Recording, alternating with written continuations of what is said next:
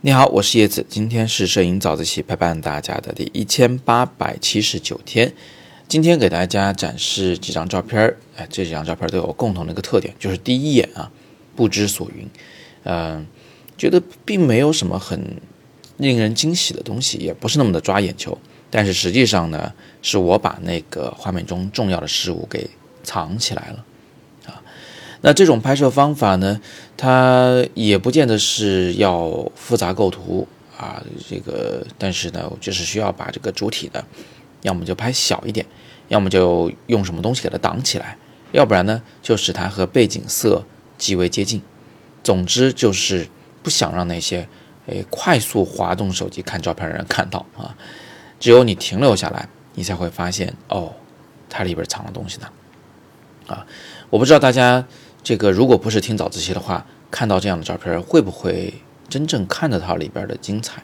那这也是我们现在自媒体时代的一个小问题，就是大家看片的速度太快了啊，没有这个耐心真正停留下来观赏的这么个契机。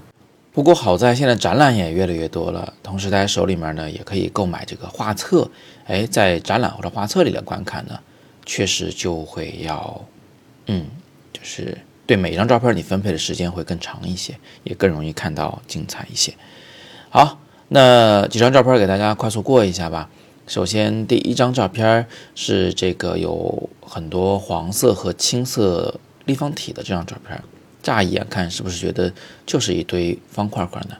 但是当你仔细一看，哎，里边居然有一只手和一只脚，有一个小朋友是埋在那个方块块里边的。对，啊。这种照片会给人一种失衡感，感觉有一点危险啊，好像已经被很多重物压住了。但是实际上呢，我们很快会反应过来，哦，这些方块啊，从质感、形状上来判断，应该是海绵方块，应该是蛮有趣的一个东西，一个场景。那孩子会在里面有什么想法呢？我们不得而知。但是每个人可能看到这张照片会有自己的一些解读。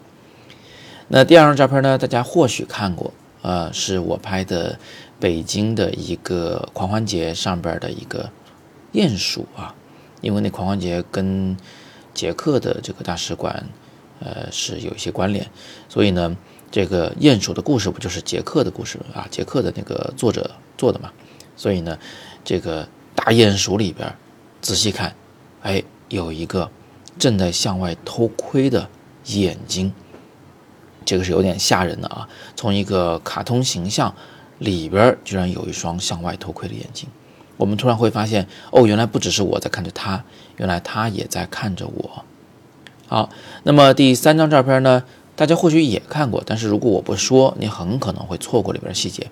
这张照片曾经展览在上海的富士的那个展厅里面。嗯，当时展出了好几张，用来说明这个疫情中的人们的生活。那描述的是北京的大爷在游冬泳的故事，但是这个画面最重要的是什么？你们可以仔细看看，大爷扶着的是什么呢？它是一个油桶，空油桶。所以这位大爷其实是不会游泳的，但是他会坚持冬泳啊，他靠扶着一个空油桶来冬泳，是不是？这个一点点细节就导致这个画面的整个的这个。主题就发生变化了呢。最后一张照片是一个小姑娘正在参加一种越野的比赛。那你可以看到，这是个小孩子的身体，他的两只手呢正撑着这个大木头上，在努力的向下探、向下爬。这张照片最重要的细节是在他的手指上，他的手指上都是这个鲜血的痕迹啊，结合这个。木头上中间部分那些黑色的留下来的水渍啊、水迹，其实这张画面，当你看到这个细节时，是会有一种刺痛感的。但是呢，呃，我也说明一下啊，中间的水渍其实只是水啊，是汗液啊，不是那个血液啊。但是它也算一种意象上的呼应和一种夸张吧啊。好，所以以上四张照片呢，就是想给大家说明一个道理。就是我们拍照片的时候呢，不要老想着让人一眼就看明白，有的时候我们会往后藏。